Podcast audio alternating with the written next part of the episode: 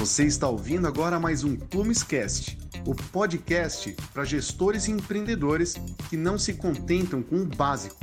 Conteúdos semanais sobre vendas, marketing e gestão com especialistas do mercado para você ouvir quando e onde quiser. Escuta agora o tema de hoje.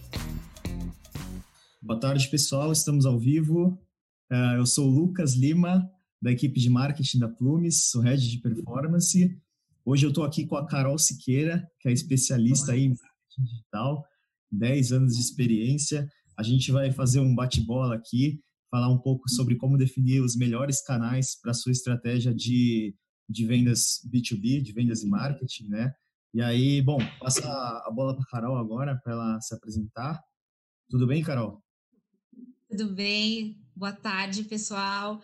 É, obrigada, Lucas, Henrique, todo o time Plumes pelo convite, pela oportunidade. É, é, isso aí, trabalho já há 10 anos com marketing digital, com gestão de mídia. Já trabalhei, acho que com todos os segmentos, trabalhei com telecom, auto, B2B, varejo. Hoje sou gerente em uma conta, um varejo de tecnologia, Latam. É, sou formada em publicidade, fiz pós-graduação em comunicação integrada e sigo nessa, nesse segmento já há uma década. Passa rápido, né? Eu... Show de bola. É, bom, os últimos webinars, para quem esteve acompanhando a gente, a gente esteve falando um pouco mais sobre gestão de vendas, né? Hoje o assunto é um pouco mais voltado para marketing, mas no final, né, tudo uma coisa só. A ideia é que as áreas se, se complementem. Então, é... vamos lá, para o que interessa. Quer apresentar um pouco do que a gente vai falar hoje, Carol? Sim, sim. É, é, exatamente isso, né? É como é que a gente consegue conectar as nossas estratégias de marketing digital ao nosso objetivo de negócio. Então, o que, que a gente quer fazer, é, o, que, que, eu, o que, que eu preciso vender, qual serviço eu preciso prestar, e aí como é que eu uso é, os meus canais digitais para alcançar esse objetivo. Então, basicamente, a apresentação ela tem dois grupos. Um primeiro falando mais de conceito, visão geral agora da, do universo digital, é, principalmente aqui no Brasil, e depois a gente entra nos principais canais, nas métricas e como é que a gente faz para ter uma estratégia de mídia digital assertiva para o nosso negócio. Algumas dicas aqui do que a gente do que a gente já viveu, né, Lucas? Legal, show de bola. Bom, vamos avançando aqui então, começando com essa parte aí mais conceitual. Uh, pontapé inicial, que é super válido, é a gente falar um pouco sobre o que é o marketing digital, né? O que ele trouxe de mudança, como que ele se dá, como que quais são os canais em que ele, ele é propagado? É, é isso aí. É, como formada né, em propaganda e marketing, é, eu sempre estudei bastante sobre isso, né? E o considerado pai do marketing é o Philip Kotler. Então, eu acho que é importante a gente entender um pouco de conceito e, e entender é, um pouco do marketing para conseguir ambientar é, esse, esse, esse conceito mesmo, né? O objetivo dessa frente dentro do universo online. E, e, o Kotler, ele, ele, o que ele, que ele afirma, né, é que o marketing, ele é o meio pelo qual as pessoas, elas satisfazem é, os seus desejos, as suas necessidades, com a, através da, da criação e oferta de livre negociação de produtos e serviços. Então, o marketing digital, ele vai trazer essa, esse cenário para o universo online. Então, quais são os esforços, quais são as iniciativas que a gente precisa ter dentro do marketing digital para conseguir encontrar esse consumidor, conversar com ele, é, oferecer para ele, de acordo com o momento que ele está na jornada é, de decisão de compra, a comunicação certa e a, a, a oferta ideal para aquele step que ele está é, dentro dessa jornada de compra. Então, é, o, o, grande diferencial, eu acho, do marketing digital é possibilitar a gente é, encontrar esse consumidor e conversar com ele. Né? A gente até conversou um pouco antes, eu e o Lucas, e antes a gente tinha uma comunicação, uma estratégia de mídia muito direcionada e eu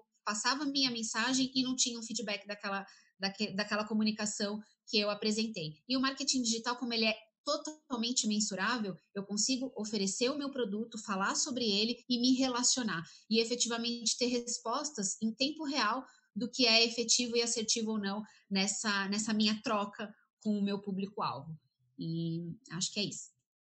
Legal. É, o, um ponto muito interessante do que o marketing digital trouxe é justamente essa mudança que você citou, né? Antes a gente tinha de um lado as empresas sendo emissoras de informações, os consumidores, seja B2C ou B2B, sendo os receptores das informações, né? Então era uma era um discurso verticalizado, individual e, e direto, né?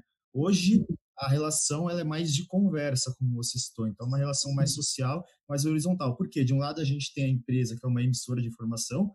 Antes, as pessoas, para você conseguir disseminar a sua informação para um grande número de pessoas e ter um grande círculo de influência, você precisava de uma estrutura de grandes orçamentos, né? Que era o que as empresas tinham à sua disposição antes da, da do, dos meios online. Hoje, qualquer um pode ser emissor de informação, né? De um lado, a gente tem as empresas emitindo informações, mas qualquer consumidor tem um grau de influência muito grande, né? Às vezes, um comentário que você faz numa, numa página no Facebook de um, do seu banco ou da sua operadora de, de telefone, às vezes 60 pessoas ali fazem uma reação e aí você já disseminou essa informação para 60 pessoas em alguns segundos que você digitou ali, né? Então, é, é essa é, questão da informação é muito bacana que o marketing online traz.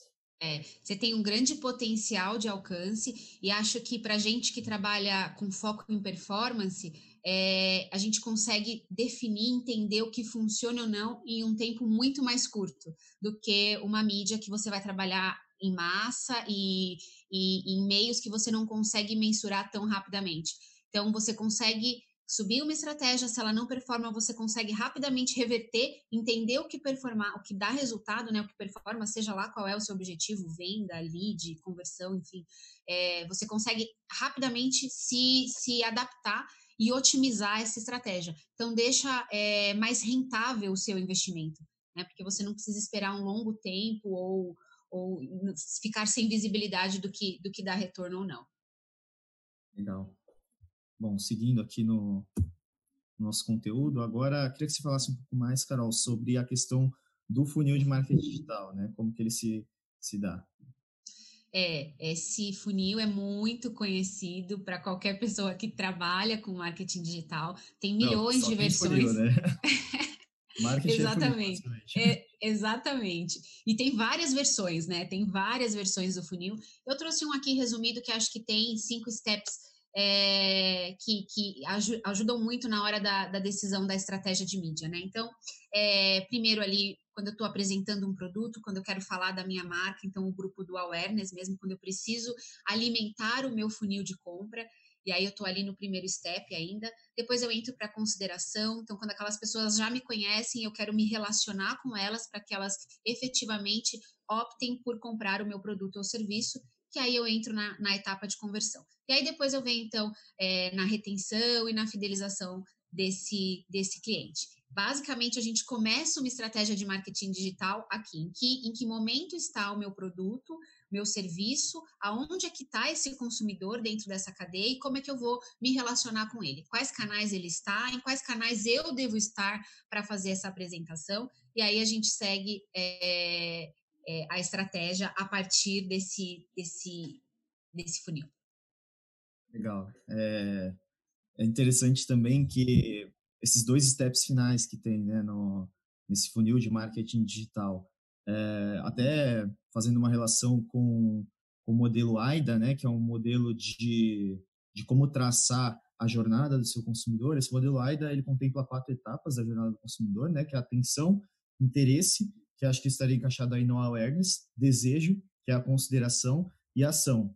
Uh, Kotler, no seu livro Marketing 4.0, que inclusive, se você é profissional de marketing e ainda não leu, precisa ler urgentemente. É, ele, ele fala sobre a evolução desse modelo AIDA por conta do marketing 4.0, que é o marketing digital, né?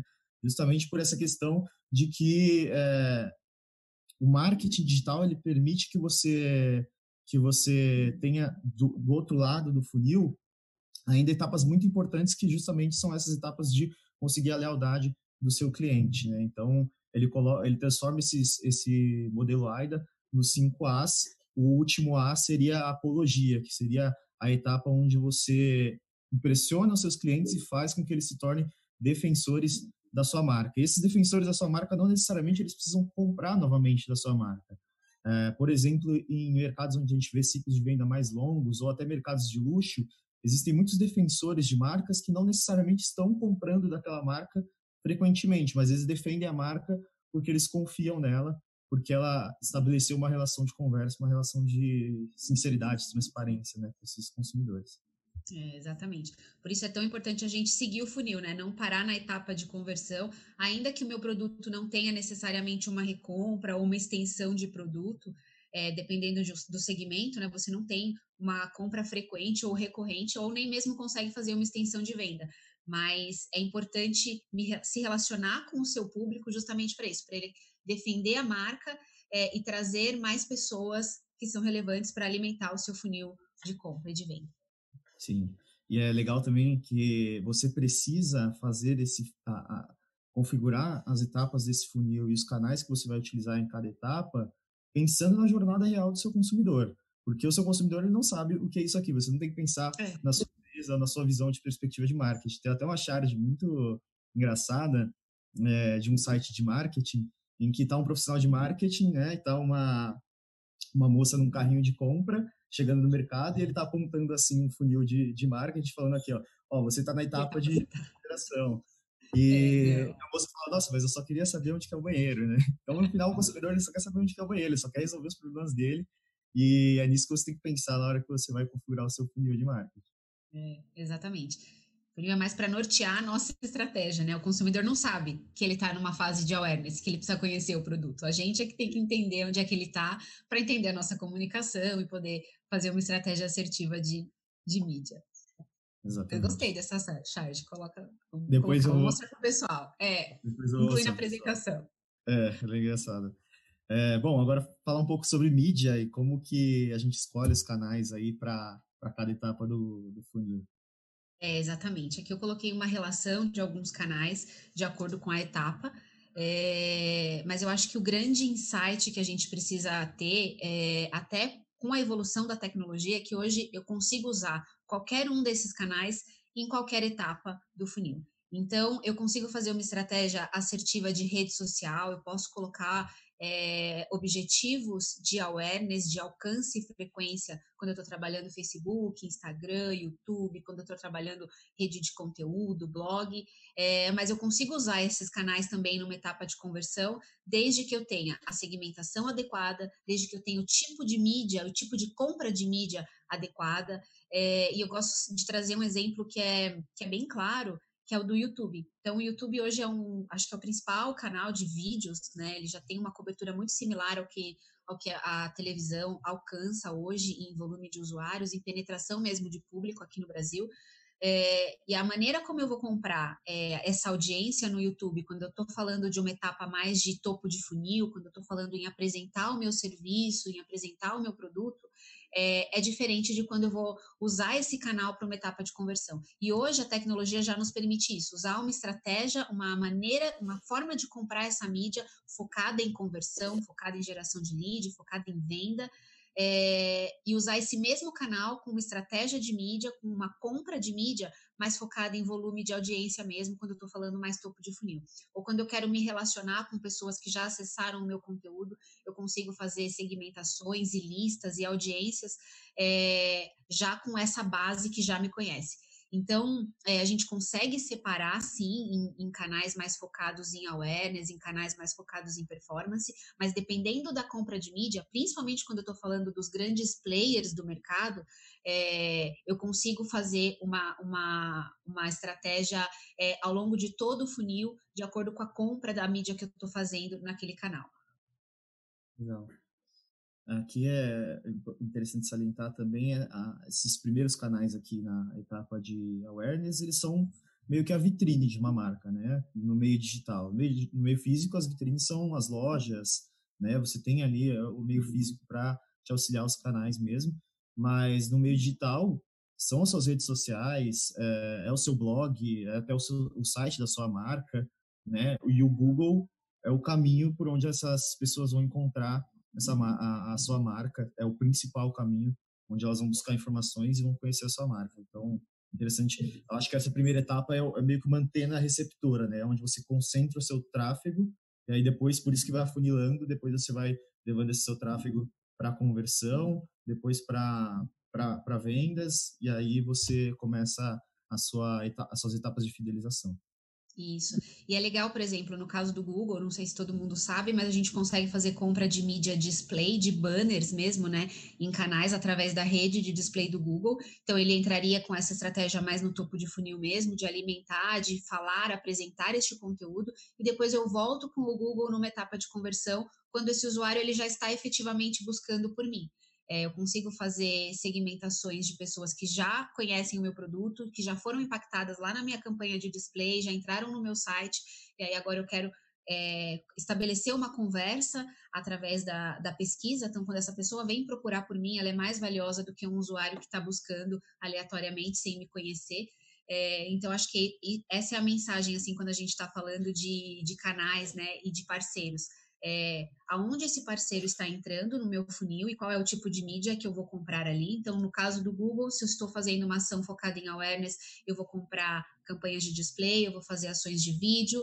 Se eu estou falando numa, uma, num, num, objetivo mais focado em conversão, eu vou fazer é, anúncios de pesquisa, eu vou fazer uma compra de CPC, eu vou usar estratégias é, focadas em ROI, estratégia de lance focada é, em conversão mesmo. Como é que a gente vai balanceando é, essa compra de mídia e esses canais ao longo do funil. E as redes sociais, acho que elas estão presentes em todas as etapas. Né? Eu consigo tanto ser essa vitrine, ter o meu conteúdo para falar dos meus produtos e dos meus serviços, quanto estabelecer realmente uma conversa com quem já me conhece, já comprou de mim, é, e como é que eu faço para me relacionar, né? Como é que eu uso as minhas redes sociais para me relacionar com esse público que já me segue, já me conhece.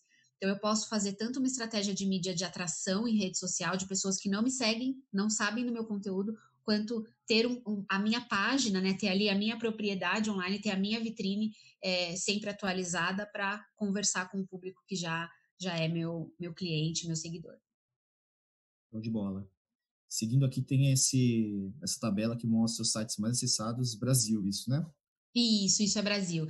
É, eu trouxe mais para a gente ter uma visão é, geral mesmo, né, do, de aonde é, essas pessoas estão navegando, aonde os brasileiros estão navegando, que tipo de conteúdo eles estão consumindo, e entender que, independente de qual é o meu serviço, independente de qual produto eu quero vender, com certeza essas pessoas estão em alguns desses canais. Então, como é que eu faço para conversar com essa pessoa dentro desses canais enquanto elas estão navegando no Facebook, enquanto elas estão consumindo notícias na Globo, no UOL, é, enquanto elas estão fazendo pesquisas no Google.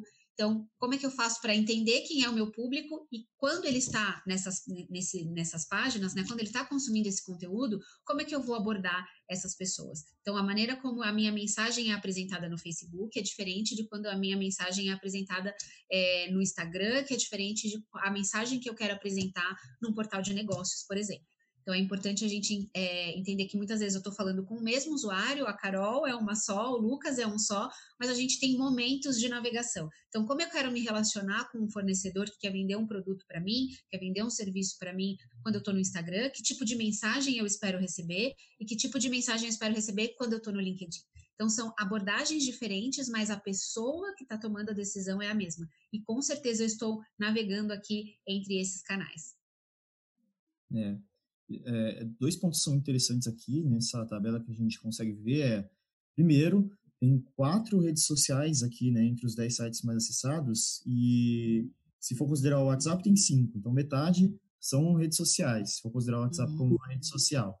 Outro uhum. ponto que é bem interessante é mobile, né, ganhando de lavada aqui em vários sites em relação ao desktop, que salienta a importância de você sempre pensar no, no mobile first, né? Que é uhum. sempre pensar na criação do seu conteúdo, na criação dos seus, dos seus canais, desenvolvimento dos seus canais, pensando primeiro no, no celular que a pessoa vai estar acessando, que o seu consumidor vai estar acessando o conteúdo ali.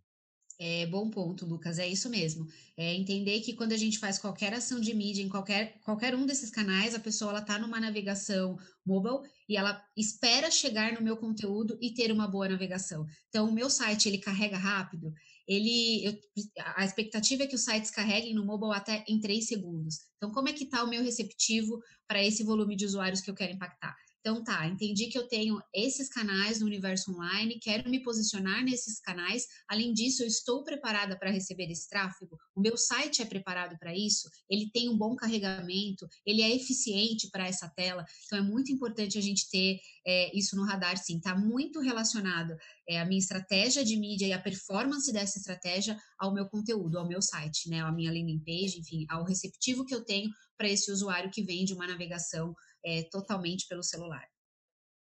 Legal.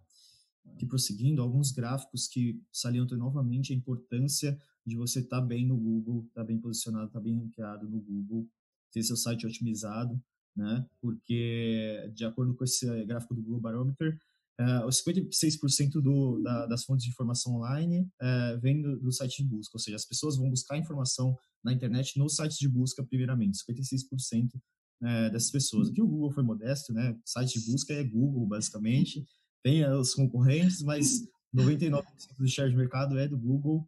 E aí uhum. depois vem sites de marca, ou seja, o, seu, o site da sua marca mesmo é onde as pessoas buscam informação. Sites varejistas como Amazon, é, Magazine Luiza, marketplaces em geral, comparação de preços, né? A gente tem aí o, o Zoom, Buscapé, sites de vídeos online, novamente Google sendo super modesto, YouTube comanda o mercado aqui no Brasil, no mundo e, e aí 10% das redes sociais. Então, novamente salientando, é importante, primeiramente, estar bem posicionado no Google, mas ter uma estratégia bem integrada de canais. Aqui a gente vê também gráficos que mostram o que, que tem maior impacto na, na geração de leads. É, SEO é basicamente busca orgânica, ou seja, quando você lá no navegador digita alguma, alguma dúvida que você tem, é, mais de 50% vem de, de busca orgânica. Então, a importância do, do SEO aí, novamente, salientando. Uh, e aí, o restante vem de, de PPC, que é Pay Per Click, ou seja, é, publicidade paga no, no, no, Google, depois redes sociais. Ou seja, 70% aqui, mais 70% vem do Google, né, da sua geração de leads. Então, é importante você ter a estratégia bem integrada, tanto um, um site otimizado para SEO, quanto links patrocinados que, que posicionam bem também. Exatamente. As estratégias, elas são complementares, né? É importante eu estar bem posicionado e as primeiras posições, onde tem mais clique, é, o Google sempre é, compartilha com a gente aquele, aquele, uma imagem que mostra as áreas mais clicadas do site, sempre as primeiras posições é, são as que recebem mais clique, então é importante eu ter uma boa estratégia de mídia e essa estratégia ela tem que ser combinada com a minha estratégia de SEO. É, então, o ideal é que a gente consiga estar presente o máximo possível é, nessa página e com um conteúdo relevante de acordo com o que aquele usuário está buscando. Show de bola. Aqui um outro gráfico falando sobre redes sociais, né? Quer falar um pouco sobre esse gráfico, Carol? É, é esse, esse gráfico sempre traz é, perguntas, porque as pessoas acham que o Facebook morreu e ele é o líder hoje é, em volume de usuários cadastrados. Faltou aqui o TikTok, acho que é, muitas pessoas já estão conhecendo, já estão ouvindo falar. É, pelo o último número que eu peguei, acho que são 18 milhões de usuários já no Brasil, então está se aproximando ali do LinkedIn. E, e, eu acho interessante a gente discutir um pouco das redes sociais, porque elas seguem mais ou menos um, um movimento similar. Então, o TikTok agora ele é um canal basicamente de público muito jovem, né? Então tem Sim. pessoas ali de 15, 16 anos que na, nesse momento provavelmente não é, não são público para boa parte das empresas, para boa parte das marcas. Então não necessariamente eu preciso me posicionar neste canal agora, mas as redes sociais quando a gente vai olhando a evolução dela ao longo dos tempos, elas sempre começam assim. Então o próprio Facebook começou assim. É lá nos primeiros anos era muito público jovem. E aí, ao passar do tempo, é, foram entrando pessoas mais velhas e hoje muitos avós, pessoas de 60, 70 anos, têm o seu perfil e interagem bem nessa rede. Então, eu o acho Instagram que é. Também, né? O Instagram também, hoje já é uma ferramenta de pessoas um pouco mais velhas, né? Não tão jovens quanto o TikTok. E naturalmente a expectativa é que o TikTok siga esse movimento e mais para frente também tenha um público mais velho. Eu acho que o grande segredo é a gente entender é, como eu vou comunicar a minha marca em cada uma dessas plataformas né? É, eu não preciso estar presente em todas elas é, ao mesmo momento, ao mesmo tempo, né?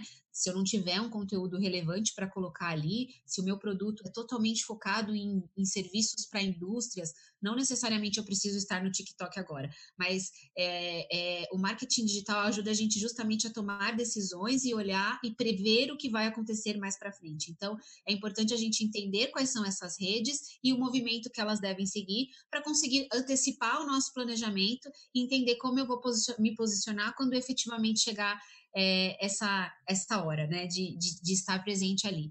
E acho que um outro ponto bem importante das redes sociais é que a, a nossa estratégia vai muito além de estar presente com uma página. Então, não é só eu ter uma página no LinkedIn, eu ter uma página no Instagram e alimentar aquele conteúdo. É efetivamente usar esses canais para gerar negócios para minha empresa. Então, muitas vezes você consegue, você usa o gerenciador de campanhas é sem ter uma página né? Se não é, se não é aquilo que você quer trabalhar naquele momento, se a sua marca não, não quer alimentar aquele conteúdo, você consegue mesmo assim gerenciar campanhas, trabalhar audiências é, dentro dessas redes. Então, acho que é, é, muito importante a gente entender isso, assim, quais são as possibilidades que eu tenho dentro de cada canal para poder fazer a minha segmentação, que é o segredo, que é o que a gente vai ver mais para frente, né? É, é, a chave da, da nossa performance. E então entender, quanto mais eu entendo dessas plataformas, melhor eu consigo usar essas plataformas para o meu objetivo de mídia mesmo. Show de bola. É, aqui é uma regrinha sobre utilização de canais, né? Por onde começar. Mas antes de, de falar sobre essa parte, a gente já está quase com 30 minutos aqui. Quem tem acompanhado nossos webinars sabe que o Henrique está sempre aqui com a gente, nos acompanhando. É, vocês não veem, mas nem não ouvem, mas a gente ouve a nossa voz da consciência aqui. É. Então, quer saber da voz da consciência? A gente tem alguma pergunta até agora, Henrique? Tá, a gente tem uma pergunta, mas como é só uma, a gente vai deixar para o final. Vamos prosseguir aqui com o conteúdo. E aí, falando aqui no, sobre essa questão do pontapé inicial, né, e um pouco do que a Carol falou também no, no slide anterior. A gente tem uma infinidade de canais aí, redes sociais, entre outros, na, na, no marketing digital que, tem, que estão à nossa disposição. Mas como que eu sei qual canal utilizar, né? Dependendo da minha operação, uma operação muito enxuta, por onde que eu começo, né? Então, pô, TikTok tá todo mundo usando, né? Mas é, será que é todo mundo mesmo? Será que meu público, o público que interessa para mim, tá utilizando TikTok? É, será que eu preciso estar do TikTok de fato, né? Ou, ou seja lá qual for o canal? Então, é, uma regrinha que é bem interessante sobre definição de canais para dar um pontapé inicial. Primeiro, é, analise os canais que estão à disposição e faça um bom benchmarking. O que é o benchmarking? É você ir no seu concorrente, nos seus concorrentes diretos, indiretos, ver o que eles estão fazendo e o que está de fato gerando resultado. Então, às vezes, seu concorrente está no TikTok, mas não está gerando resultado nenhum para ele.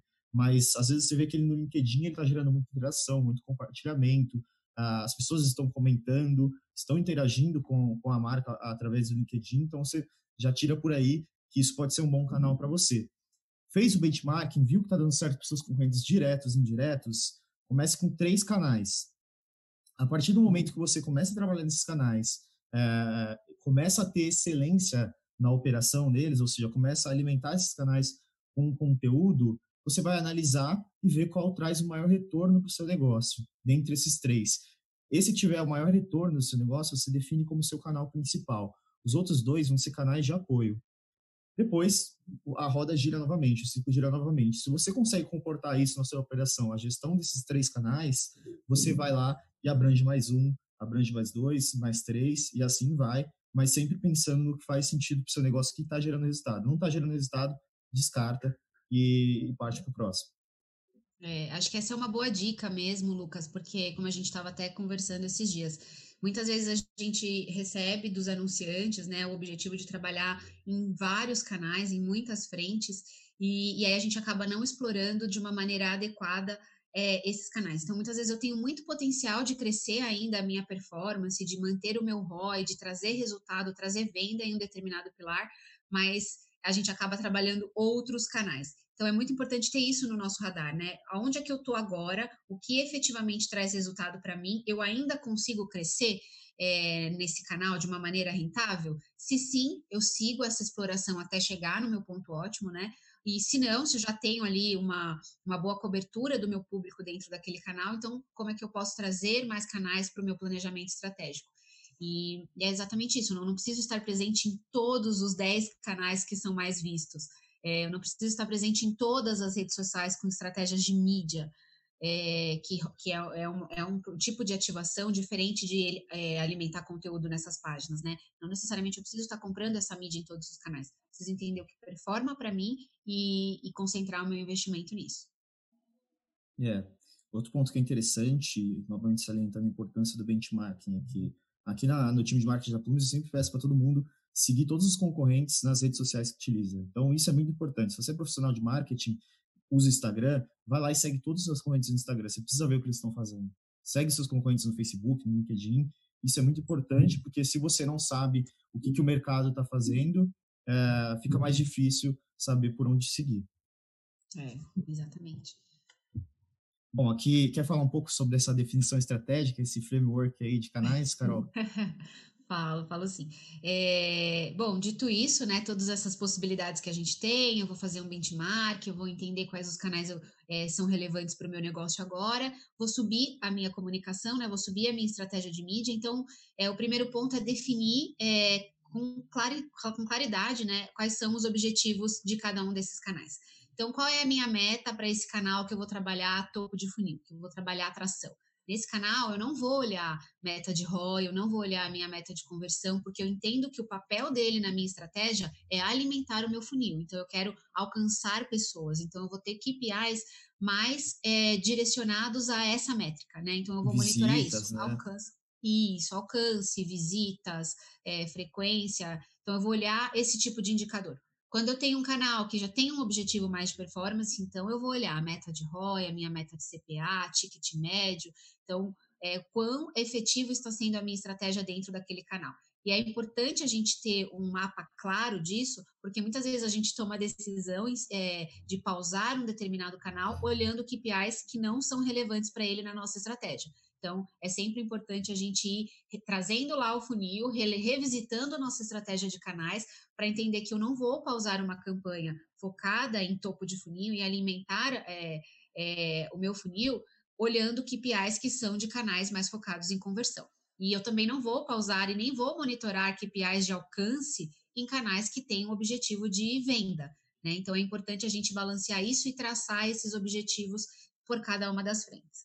É, acho que o segundo ponto é a gente ter um cronograma das nossas ações, tanto para monitorar a sazonalidade, calendários específicos para o meu negócio e conseguir distribuir a minha verba de maneira a ter mais presença nesses momentos estratégicos. Então, quando começa e quando termina a minha ação, e ao longo desse período, quais são as sazonalidades? Né? Então, se você tem um varejo, é, as principais datas desse varejo, né? Semana da Tecnologia, Black Friday, é, eu tenho hoje um, um, contato latam, então tem muitas cybers em outros países, mas enfim, é bom entender para o seu, seu mercado quais são essas principais datas e fazer a distribuição de investimento de uma maneira clara dentro dessa ação. Então, ter um cronograma é, é fundamental. As minhas ações elas têm que ter data de começo, data de fim.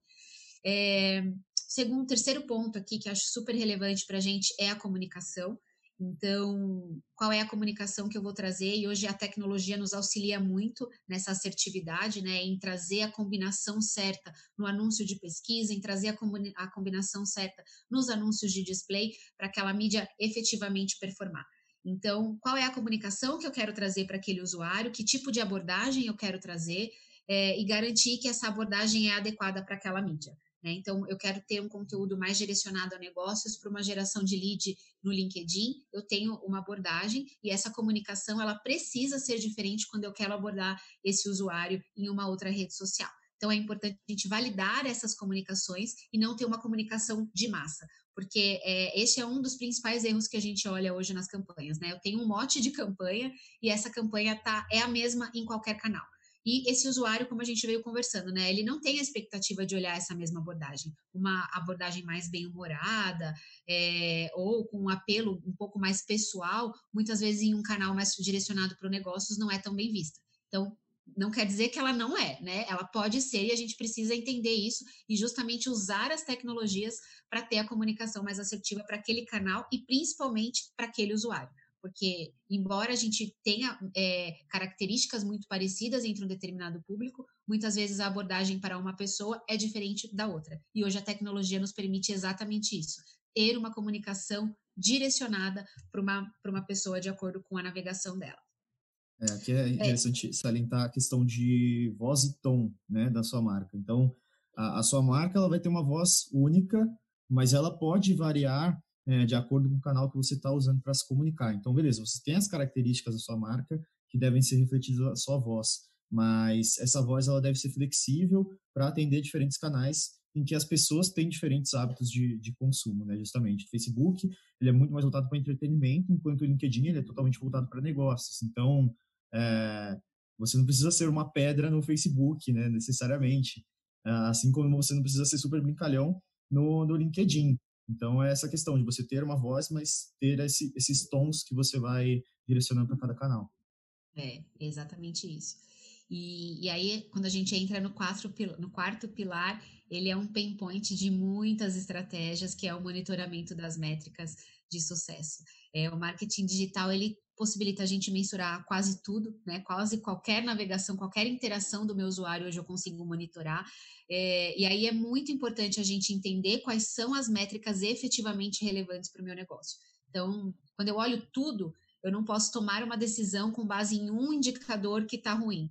Né? Eu preciso entender se aquele indicador é relevante para o meu business para poder tomar a decisão a partir dele. Então, é, desse, é, é assim, mandatório entender quais são os meus, é, as minhas métricas de sucesso para o meu negócio. Então, se eu estou olhando o ROI, é isso que eu vou monitorar. Eu vou descartar bounce, eu vou descartar CPM, porque eu quero olhar venda.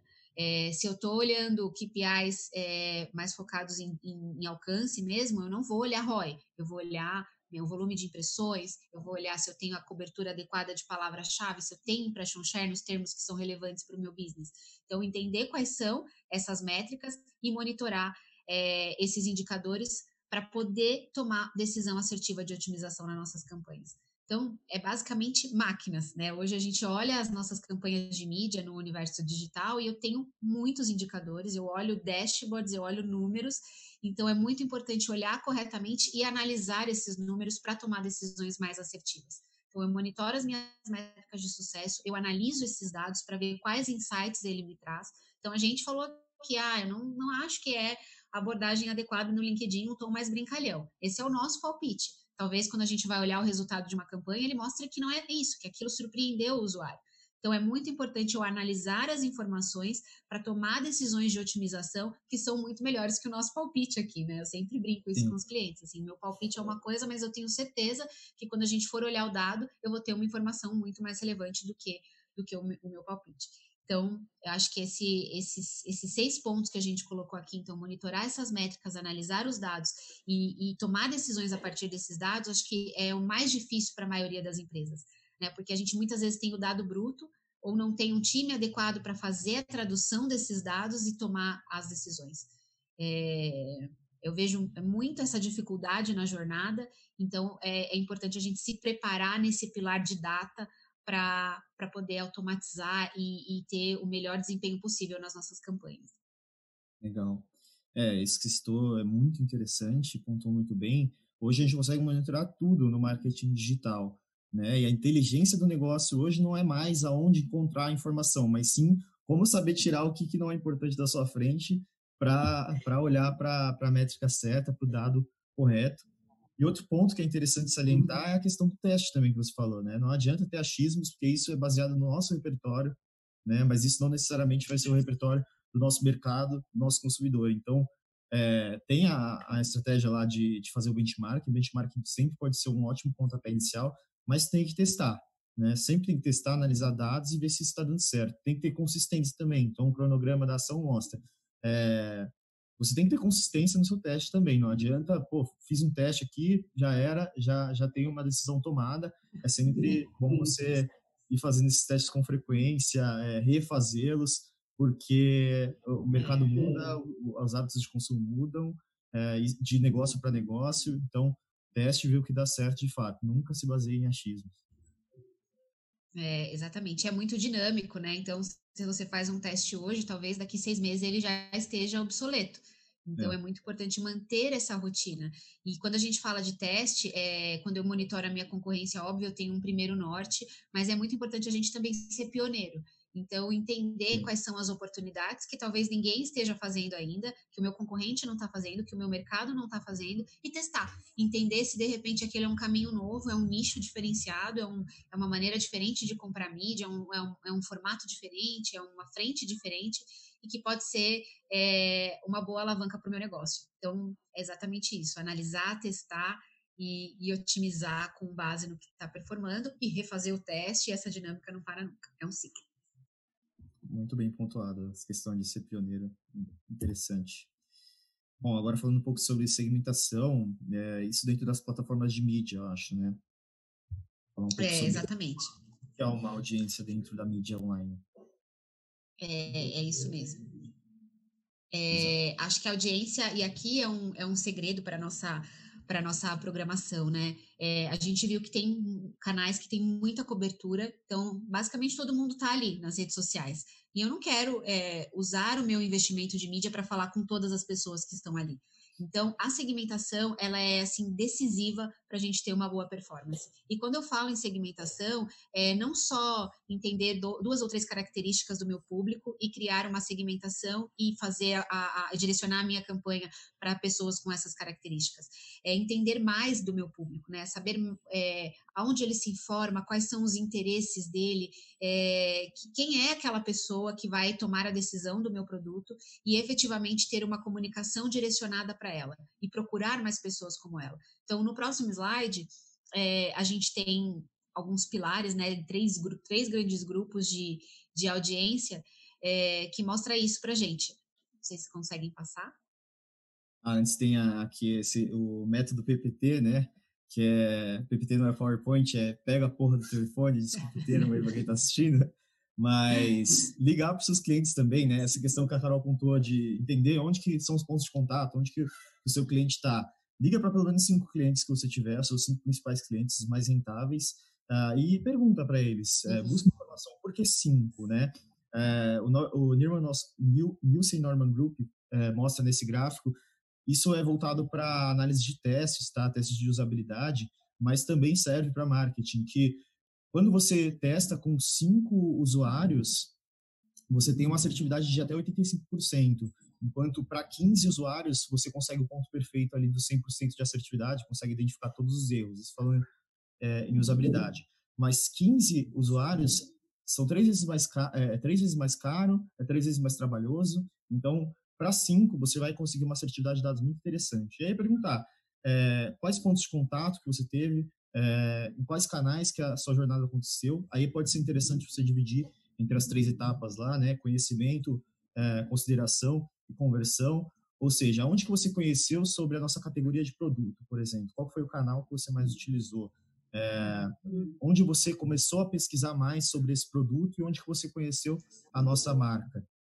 Né? Isso, é, é, essa é uma técnica interessante para conseguir mais informações sobre que canais que você pode estar. E aqui falando sobre aquelas, uh, aqueles três pilares de audiência que você citou, né? É, é isso aí.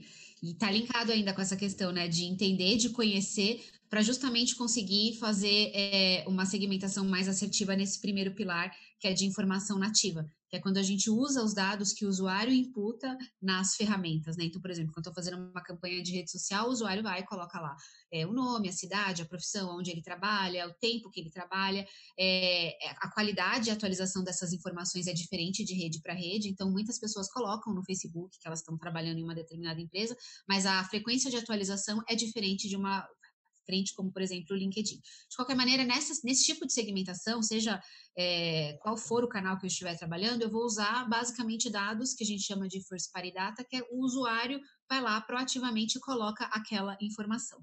É, e aí, quando a gente está falando de campanhas de performance, os outros, os outros dois grandes pilares que eu coloquei aqui é, tendem a ser muito mais assertivos, que é quando eu estou falando de uma audiência personalizada, é, que para essa eu uso a minha base de clientes, eu uso a base de usuários que acessa meu site, que é a famosa campanha de remarketing, que muita gente conhece.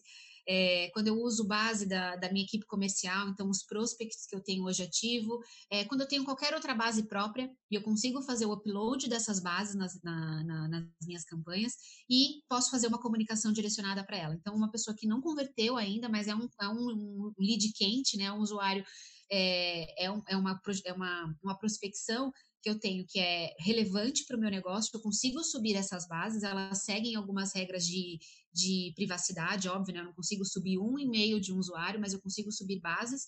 é, e cada rede, cada, cada canal, né, cada frente de mídia tem uma, um tamanho específico de, de lista, mas no geral é isso, eu consigo subir essa base de clientes ou de prospects e me comunicar com essas pessoas. E além disso, tanto para elas fazerem uma recompra, né, ou para vender um outro produto, uma extensão de produto. Então, sei lá, um usuário que comprou a minha impressora, agora eu quero que ele compre cartuchos, e aí eu consigo criar uma regra é, focada nisso. Ou ele comprou meu notebook, agora eu quero vender um outro produto para ele. Eu consigo criar regras a partir dessas audiências. E, e acho que uma, uma, uma, outra segmentação muito valiosa e assertiva é quando eu estou falando de públicos semelhantes. Então, nesses casos é, de audiência é, semelhante, as ferramentas elas vão procurar usuários similares a essas bases que eu tenho. Então, e essas bases, elas são muito ricas porque elas vão além de procurar o e-mail daquela pessoa, ou procurar mais pessoas com a mesma faixa etária, ou que tenham o mesmo cargo, que trabalhem em empresas semelhantes. Ele vai considerar, as ferramentas vão considerar com as automações é, muitas outras variáveis, vão considerar outros hábitos de navegações, outros insights é, que a gente manualmente não teria como setar. E aí ele procura pessoas similares a essa. Então, a minha base de comprador ela é muito rica para mim, é, porque ela consegue, ela é muito rica para as minhas campanhas de atração, porque ela dá as ferramentas, insights desse público e dessas pessoas, né, que é o que a gente usa para fazer as segmentações, que manualmente é, um profissional não conseguiria fazer, porque a gente consegue olhar até X variáveis, e a ferramenta vai olhar muitos outros pontos e vai ser muito mais assertiva do que o que eu consigo colocar manual. Então, é, eu acho que a gente tem esses três grandes pilares, um não invalida o outro, obviamente que eu faço segmentações é, usando os recursos que as ferramentas me dão é, é, disponíveis ali, né? Então eu posso usar, fazer uma segmentação com base na profissão, com base na empresa, mas a gente vai tendo algumas dicas, né? Algumas, algumas maneiras de trabalhar melhor essa segmentação nativa, por exemplo. E aí, um bom exemplo que, que as ferramentas sempre dão é quando eu estou falando, por exemplo, quero fazer uma campanha, quero direcionar uma ação para um gerente de marketing. É, eu posso ir lá e colocar que eu sou gerente de marketing, eu trabalho há dois anos, por exemplo, nesse segmento. E aí tem uma pessoa que também exerce essa função de gerente de marketing, ela trabalha há 20. Então, o tempo de experiência numa determinada posição, se aquilo é relevante para a tomada de decisão no meu negócio, eu consigo trazer também é, na, minha, na minha ativação, na minha segmentação de campanha. É, e aí e é isso, né? Então, como a gente vai tornando a segmentação nativa mais eficiente, enquanto eu consigo agrupar as informações que eu tenho próprias hoje, para também fazer o upload dessas informações na plataforma e não só usar essa, esses usuários para me comunicar com eles, né? Usar essa base para uma, uma comunicação direcionada, mas principalmente para buscar mais pessoas e alimentar aquele funil que a gente viu é, de pessoas que são bem relevantes e assertivas para o meu negócio. Legal. É, então, olhando da perspectiva de plataforma de mídia aqui, dando um resumão, a gente tem três pilares de audiência, né? Nativa, e aí falando, por exemplo, você está navegando no Facebook Ads ou no LinkedIn Ads, por exemplo. Você tem a nativa, que são as informações que o usuário já dispõe lá para informação, é, demográficas aí, aplicativos usados também. Tem a personalizada, que é essa questão de você pegar uma base de, de e-mails e jogar lá na plataforma para que sua publicidade é, chegue até esses e-mails que estão cadastrados lá na, na plataforma, ou fazer o retargeting também, que é quando você visita um site, isso acontece muito, é, por exemplo, a gente visita o Netshoes e não para de aparecer publicidade do, do Netshoes, é porque tem ali um, cookiezinho que quando você visita o site deles, a plataforma de mídia entende que, que você já visitou, e aí por isso vai jogando outras formas de publicidade para aumentar conhecimento ou até gerar alguma conversão. E aí tem a semelhante que é o lookalike, né? O LinkedIn disponibilizou recentemente também o lookalike, que é basicamente você encontrar, você expandir essas bases de e-mails, por exemplo, que você insere dentro da plataforma, para que a, a, inteligência artificial da plataforma encontre um público semelhante. Né? Exatamente, é isso aí. Aqui alguns pontos sobre audiência, a gente já está quase estourando tempo, mas vamos passar é. os últimos slides é. e a gente parte para as perguntas. É, é isso aí. É, então, acho que o resumo da audiência é isso. Então, definir é, características dessas pessoas que são o nosso comprador ou que são decisor, são decisores é, para o meu negócio e agrupar essas pessoas de acordo com essas similaridades, né? Que é o caso de quando a gente cria as pessoas e a gente precisa ter muito mais do que duas ou três características, né? A gente tem que ter 20 características e agrupar essas pessoas é, de acordo com esses subgrupos. Evitar ao máximo tentar é, ter uma, um, um, público muito restrito. Esse é um ponto também que eu, que eu, coloquei ali no último tópico, que eu acho que é relevante a gente falar aqui. É, não restringir muito também, né? Não olhar e não querer que eu, que eu só falar com pessoas que tenham as 20 características que eu levantei do meu público. Essas características elas têm que ser combinadas, mas eu não posso restringir muito a minha segmentação, senão a minha campanha não chega nem a imprimir.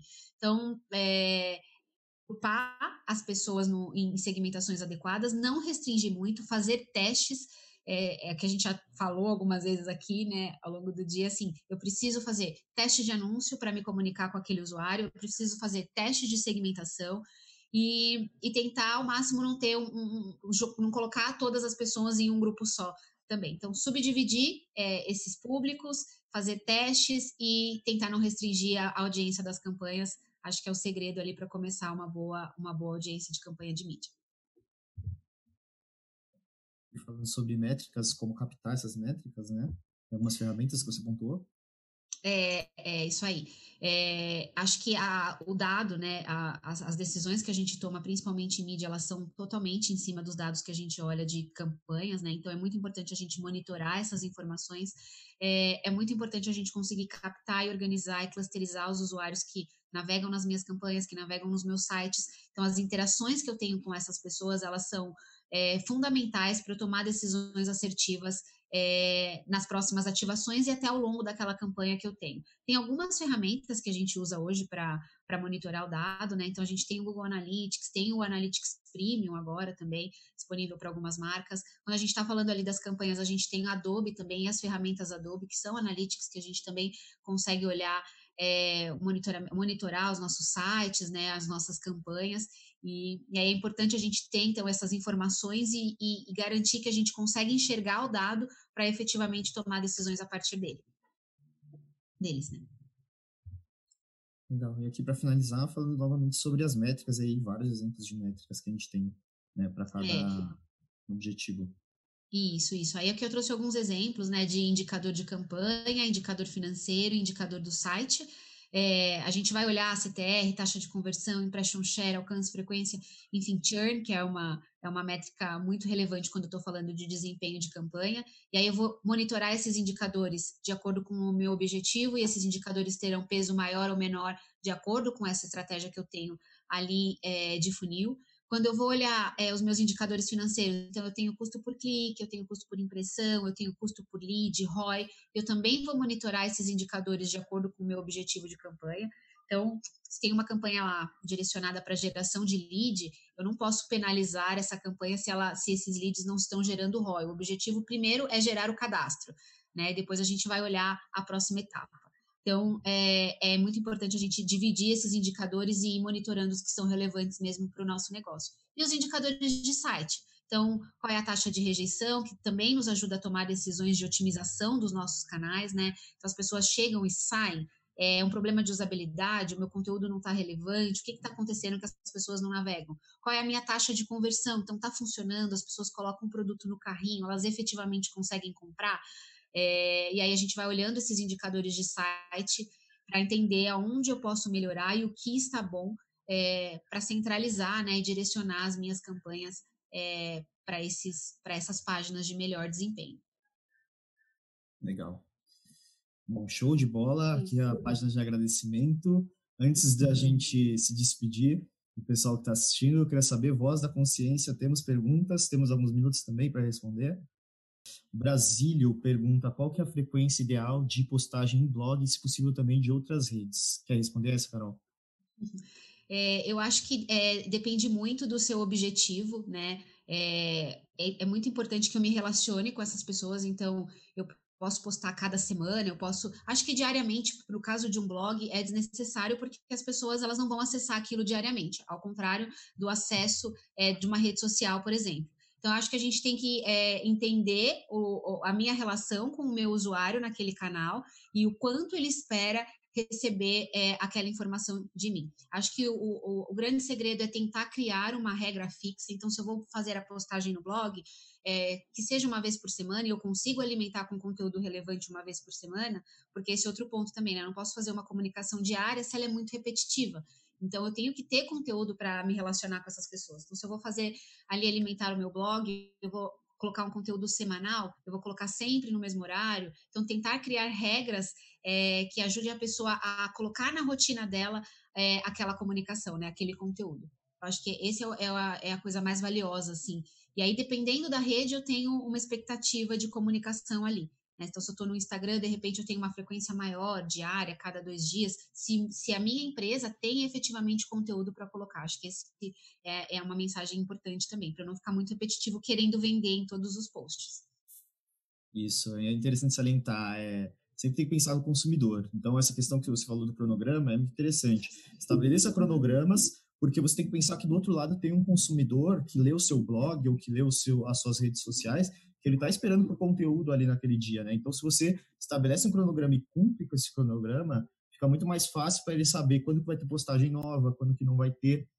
É, então, acho que é importante essa questão de ter um compromisso com o seu consumidor. O que é interessante também é, tem que ser relevante para o seu consumidor, né? É uma pergunta que ele tenha. Existe um case interessante que, que é citado no livro Marketing de Conteúdo Épico, de um gestor de uma empresa de piscinas de fibra de vidro.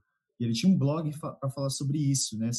É, como que ele fazia, como ele produzia, ele mesmo produzia os conteúdos para o blog dele. Toda pergunta que chegava por e-mail, ele fazia um conteúdo. Em um, em um ano, de um ano para outro, ele chegou a fazer 400 posts dentro do, do blog dele.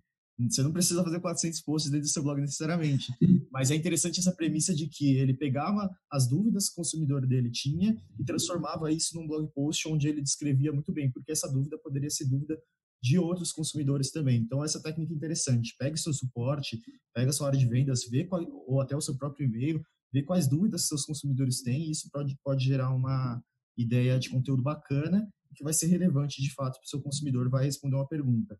E aí, se você já tem um, um, blog post que já responde uma pergunta, não precisa fazer outro, né? Você já tem aquele, utiliza aquele que você já tem para ele se, se posicionar bem. É, exatamente. Que não é só a frequência, né? Mas é a qualidade da mensagem que eu estou disponibilizando ali. É, exato. Sempre pensando no consumidor. Tá. O Guilherme está perguntando se as campanhas de display pagas, é, tanto do Google Ads quanto das plataformas, se elas trazem resultado para o B2B. É, esse é o ponto que a gente estava conversando ali quando falou de audiência, né? É, é exatamente isso. Eu consigo trazer usuários relevantes para o meu negócio, mesmo quando eu estou falando de B2B, por, por mais que seja um segmento muito específico, desde que eu aplique a audiência certa naquela campanha. Então, por exemplo, se você tem o seu público comprador e você está fazendo uma campanha no Facebook, você vai ser muito mais assertivo se você subir essa base e procurar mais pessoas similares a ela dentro do universo do Facebook.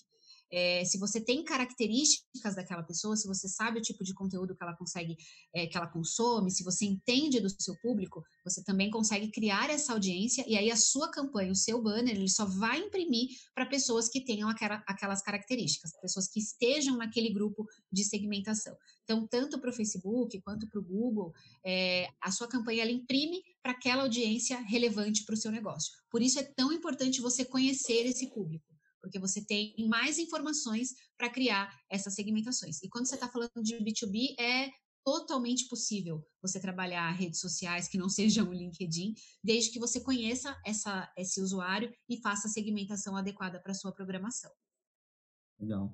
O que funcionou bem para mim é, no B2B, Guilherme, é, falando aí principalmente do, do, dos displays do Google, é, para fundo de funil, normalmente não funciona tão bem. Se você está esperando gerar vendas ali pelo display, é, talvez ele não seja o melhor canal, mas ele é um canal muito bom de topo de funil, awareness. É, e de segmentação, o que, que é muito interessante usar no, no, Google Ads, aí, falando de display, que funcionou bem para mim, é o retargeting. Então, é, falar para a plataforma, eu só quero que, meu, que meus displays sejam uh, mostrados, impressos para o público que já visitou o meu site. Isso normalmente é o que funciona bem, ou seja, topo de funil e usar o retargeting, porque aí a pessoa vai ter diversa, diversos pontos de contato com a sua marca. É isso aí, as duas estratégias juntas, né? Porque o retargeting ele também limita a sua impressão e é importante você criar uma boa estratégia de retargeting para não ficar toda hora é, mostrando o seu banner para uma pessoa que já viu 10 vezes. Então, criar uma frequência é, estipular uma frequência adequada para sua campanha de retarget e entender que ela é limitada, né? Ela é mais final de funil e ela é mais limitada. Uma hora você vai saturar aquele público de impacto. Então você precisa trazer outros usuários também e tem estratégias de mídia de segmentação de mídia display para poder fazer essa atração também nesse canal. Legal, show de bola. Tá, o Fábio perguntou qual que é a frequência ideal de postagens no LinkedIn, Carol. Eu acho que é isso que a gente respondeu ali falando de blog também, né? É, para todas as redes, o, o, principal é a gente entender se a gente tem uma informação relevante para poder postar. É, e aí, porque assim, a gente pode fazer no LinkedIn diário, a cada dois dias, desde que eu tenha conteúdo para isso. Então, é difícil a gente passar uma recomendação macro sem entender né, do negócio, sem entender daquele business que ele está inserido para poder passar uma recomendação. Acho que sempre até uma semana é um tempo máximo, assim, que a sua, a sua página pode ficar sem nenhum conteúdo. Mais do que isso, ela fica com a percepção de estar tá abandonada. Então, no máximo, ter uma semana, mas se você não consegue fazer uma, um, uma, uma, um post diário, tá tudo bem. É melhor você fazer é, um conteúdo relevante do que você ser repetitivo em coisas que você já postou. Tá? Acho que o grande segredo é esse. Bom, a gente estourou aqui no tempo, pessoal. Vamos encerrando, mas estamos disponíveis aí nas redes sociais. Está aí o, LinkedIn da Carol Siqueira. Quero agradecer muito pela sua participação, Carol, com a gente. Mais um webinar aí da Plumes. É, quer se despedir aí do pessoal? Sim, obrigada, Lucas, pela, pela conversa, pelo bate-papo. Henrique, Lorena, que, que me apresentou, né, me recomendou aí para vocês. Obrigada a todo o time Plumes. É, foi um prazer estar aqui. Espero que tenha auxiliado um pouco né, nessa uma horinha que a gente teve para falar de marketing digital, de mídia, mas estou à disposição. Se alguém tiver alguma pergunta, quiser é, enfim, conversar sobre algum tema que a gente apresentou aqui, tá aí o meu LinkedIn. E é isso, foi um prazer estar aqui com vocês. Obrigada pela, pelo convite e até a próxima. Obrigado, Carol. Obrigado a todo mundo aí que participou. Uh, também estou disponível lá no LinkedIn, no LinkedIn Lucas Lima, da Plumes. Uh, fiquem ligados aí do, nas nossas redes sociais, no e-mail. A gente está fazendo de um a dois webinars por semana. Está sendo super bacana a participação de vocês. Então, muito obrigado e até a próxima. Tchau.